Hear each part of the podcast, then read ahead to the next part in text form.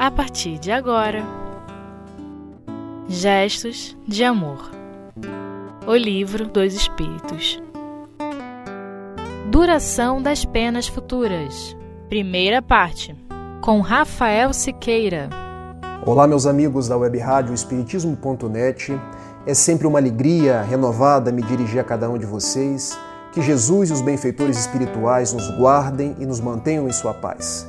Eu sou Rafael Siqueira trabalhador da Sociedade Espírita Fraternidade em Niterói, casa fundada por José Raul Teixeira, médium e tribuna espírita conhecidos, acho que de toda a gente, e casa igualmente mantenedora da obra Remanso Fraterno, que hoje atende a mais de 200 crianças em suas necessidades materiais e espirituais.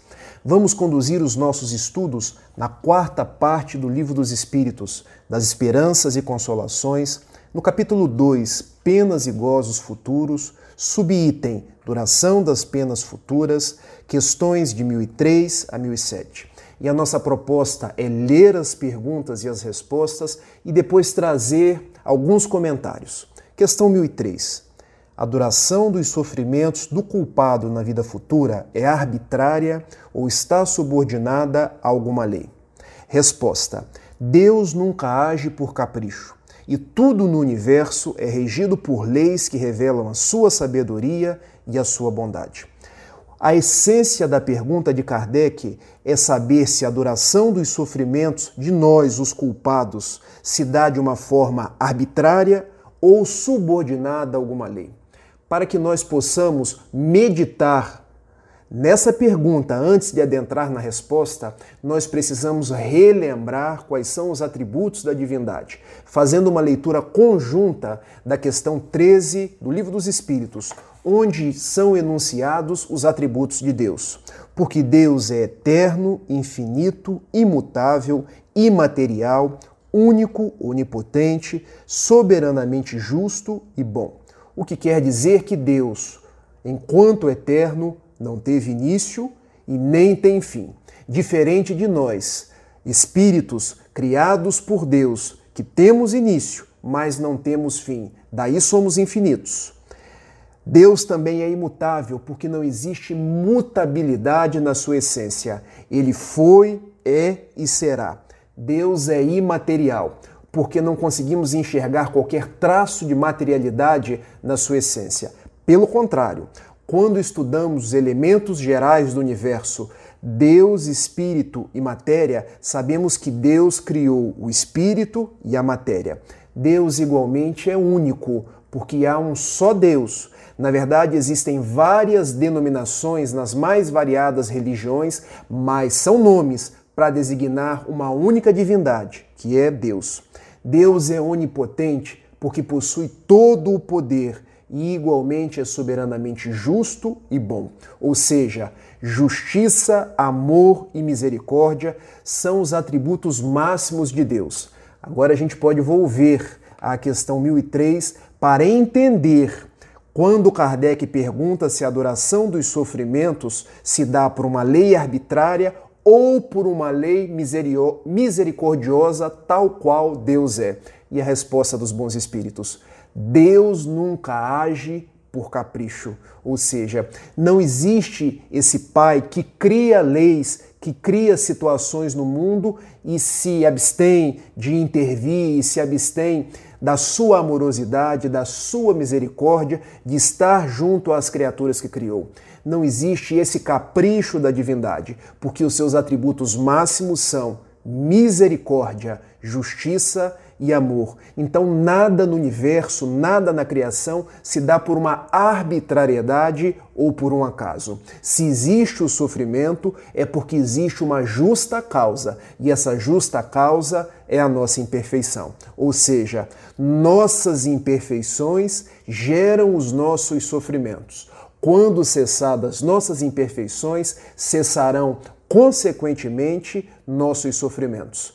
E continuam os bons espíritos na resposta da questão proposta, dizendo que tudo no universo é regido por leis que revelam a sabedoria e a bondade de Deus. Ou seja, todos nós estamos tutelados por um Deus criador que, além de amor, é sabedoria e bondade.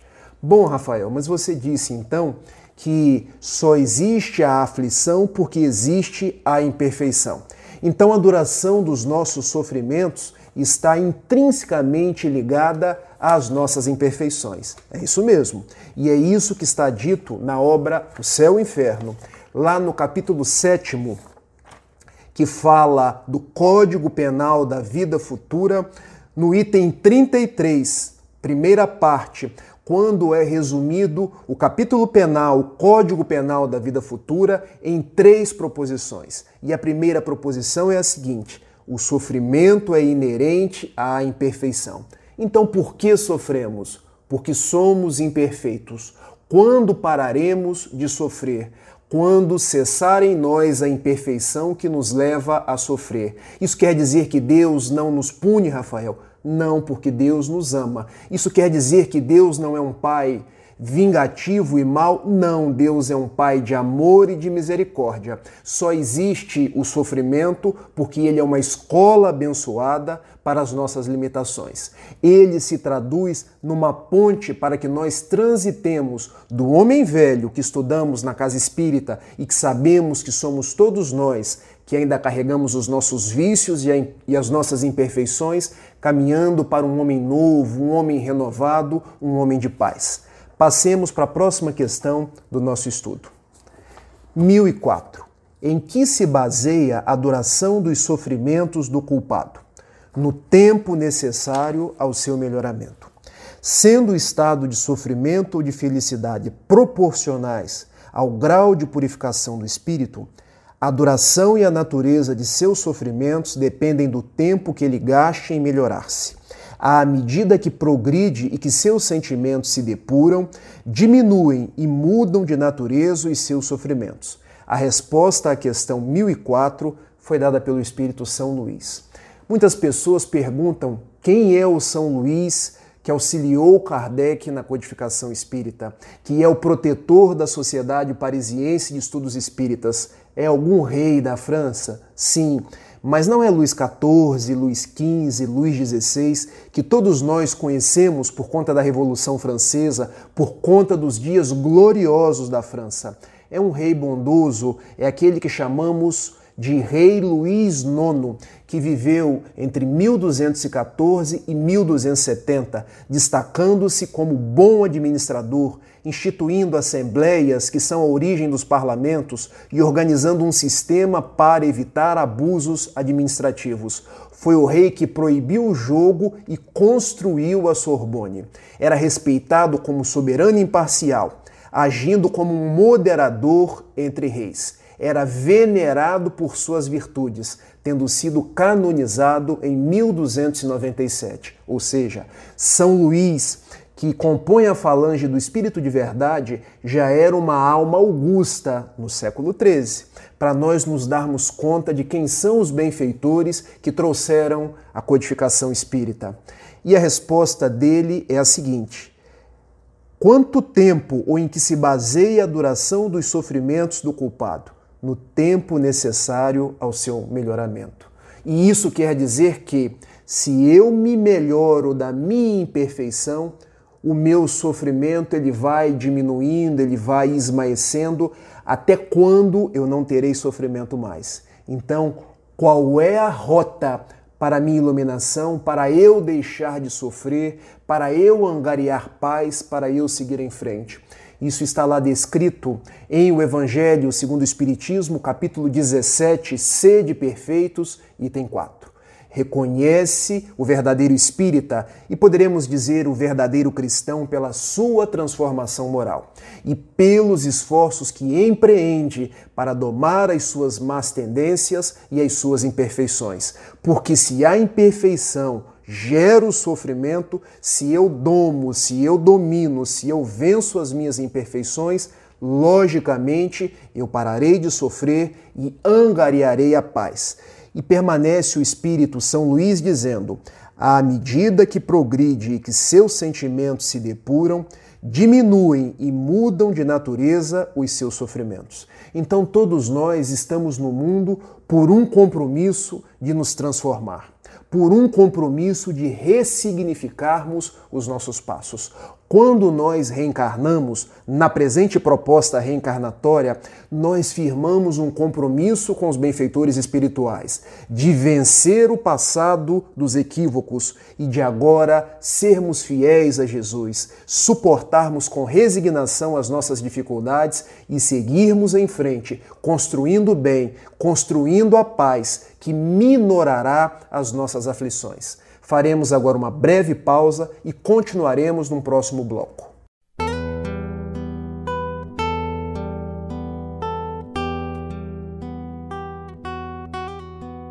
Gestos de Amor. O Livro dos Espíritos. Olá, meus caros amigos, dando continuidade aos nossos estudos da quarta parte do Livro dos Espíritos, das Esperanças e Consolações, questões 1003 a 1007, no bloco anterior discutimos as questões 1003 e 1004. Vamos agora às questões 1005, 1006 e 1007. 1005. Para o espírito sofredor, o tempo parece tão longo ou menos longo do que quando estava vivo. Parece-lhe mais longo. O sono não existe para ele. Só para os espíritos que chegaram a certo grau de purificação, o tempo, por assim dizer, se apaga diante do infinito. Para que nós possamos refletir sobre essa questão, vamos fazer o seguinte exercício. Quando estamos encarnados, nós temos o nosso corpo físico, além do nosso espírito e o perispírito, que é esse corpo intermediário que faz a ligação entre o espírito e o corpo físico e que serve de roupa ao espírito. Por que, que eu estou dizendo isso? Porque quando estamos desencarnados, nós não temos o corpo físico mais. É apenas o espírito, que é a nossa essência, o elemento inteligente, revestido por esse corpo de natureza semimaterial chamado perispírito. Quando estamos na erraticidade, na ausência desse corpo físico, estamos em uma espécie de protetor de maiores dores, de maiores repercussões, de maiores sofrimentos. Então tendemos a sofrer mais quando estamos desencarnados, porque não temos esse escafandro carnal que acaba sendo uma espécie de bloqueador das nossas dores. Então, vendo agora a pergunta, o espírito que sofre o seu sofrimento parece tão longo ou menos longo do que quando estava vivo. Ou seja, pela pergunta depreende-se que o espírito está desencarnado.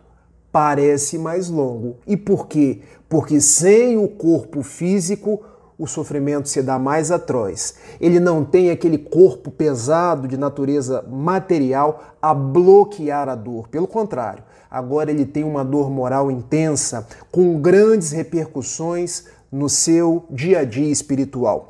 Por isso a resposta vem: parece-lhe mais longo, o sono não existe para ele. Só para os espíritos que chegaram a certo grau de purificação, o tempo, por assim dizer, se apaga diante do infinito. E qual a proposta dos bons espíritos com essa resposta?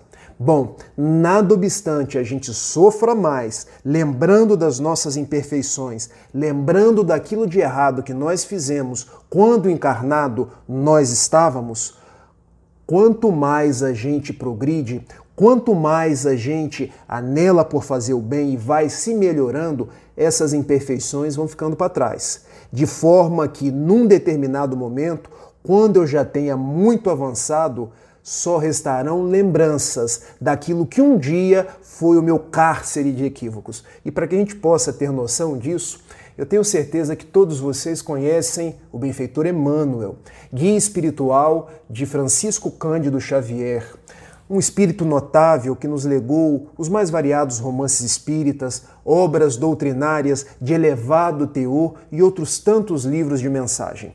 O que nós vemos hoje, um espírito elevado, já foi há dois mil anos atrás um senador orgulhoso, um senador inclemente, um senador que teve oportunidade de conhecer Jesus e manteve a sua, a sua postura orgulhosa. Refiro-me ao senador Públio Lentulus, cuja vida está narrada numa obra notável chamada Dois Mil Anos, que eu deixo como sugestão de leitura para vocês. Ou seja, aquelas imperfeições repercutiram no seu espírito de uma forma atroz quando ele estava desencarnado, fazendo com que ele retornasse 50 anos depois, numa outra obra que eu também deixo como sugestão de leitura, chamada 50 anos depois, quando ele volve na pele de um escravo, para purgar as suas imperfeições, para demonstrar a Jesus o seu testemunho de fidelidade.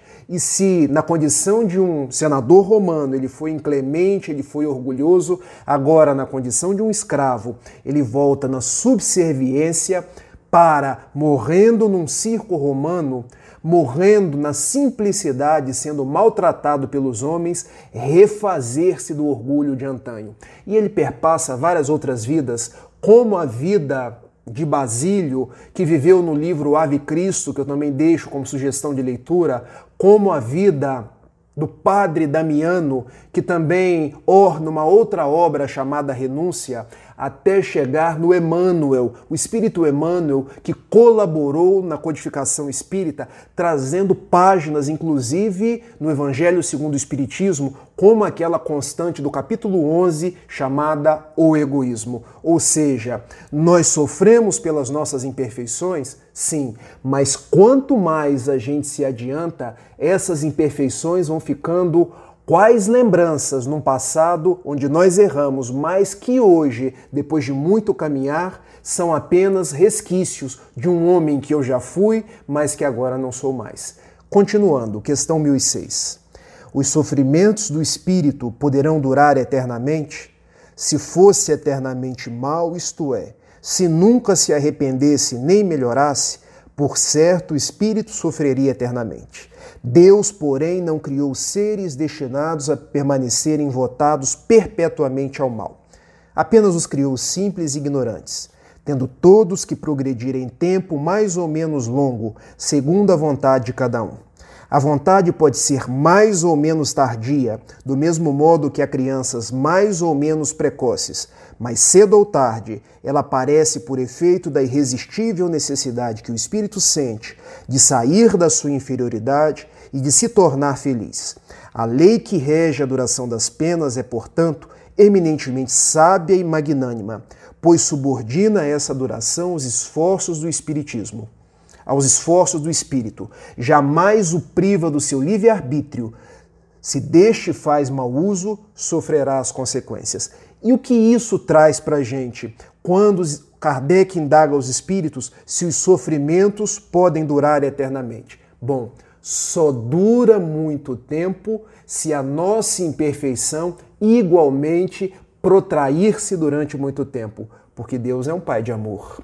Deus não quer a morte daquele que errou, mas quer que ele se recupere e viva, conforme anotações do profeta Ezequiel, lá no capítulo 13, versículo 11 do Velho Testamento. Ou seja, quando nós nos recuperamos, quando nós decidimos pela prática do bem, logicamente cessarão as agruras, as agonias e nós nos retemperaremos no clima da paz, no clima da coragem, no clima de estarmos aureolados pelas bênçãos de Jesus.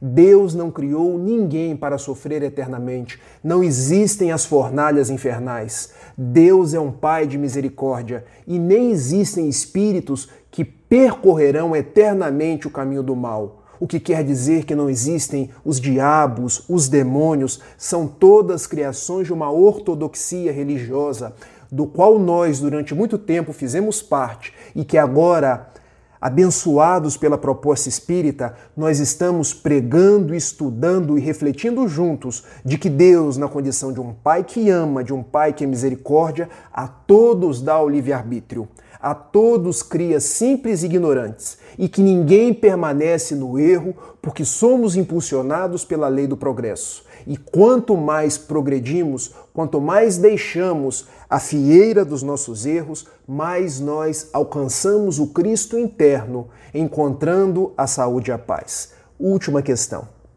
1007. Haverá espíritos que jamais se arrependem? Resposta dada pelo Espírito São Luís, que eu já disse quem é no bloco anterior. Existem aqueles cujo arrependimento é muito tardio, Porém, pretender-se que nunca se melhorarão seria negar a lei do progresso e dizer que a criança não pode tornar-se adulta. Ou seja, todos nós estamos caminhando guiados por uma lei de progresso. Deus progride os mundos, assim como nós, os espíritos, progredimos. Nós podemos ser renitentes, não querer andar para frente, mas uma hora andaremos. Uma hora sentiremos a necessidade de avançar. Uma hora sentiremos a alma tocada pela necessidade da paz. E diremos, tal qual os mártires disseram nas arenas romanas: Ave Cristo. Os que te glorificam te saúdam e sabem da vida eterna que nos aguardam. Quero me despedir de vocês com uma oração, porque gosto sempre de terminar exaltando a Jesus, exaltando a Deus, exaltando a doutrina espírita e exaltando as nossas possibilidades de seguir em frente.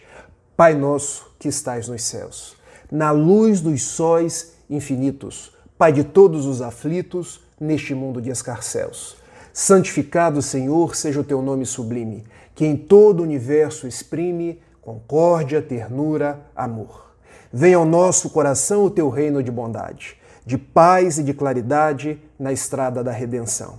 Cumpra-se o teu mandamento, que não vacile nem erra, nos céus como em toda a terra, ainda de lutas e de sofrimento. Evita-nos todo o mal e dá-nos o pão do caminho, feito com a luz e com o carinho do pão espiritual. Perdoa-nos, meu Senhor, os débitos tenebrosos de passados escabrosos de iniquidade e de dor. Auxilia-nos também nos sentimentos cristãos a amar os nossos irmãos que permanecem longe do bem.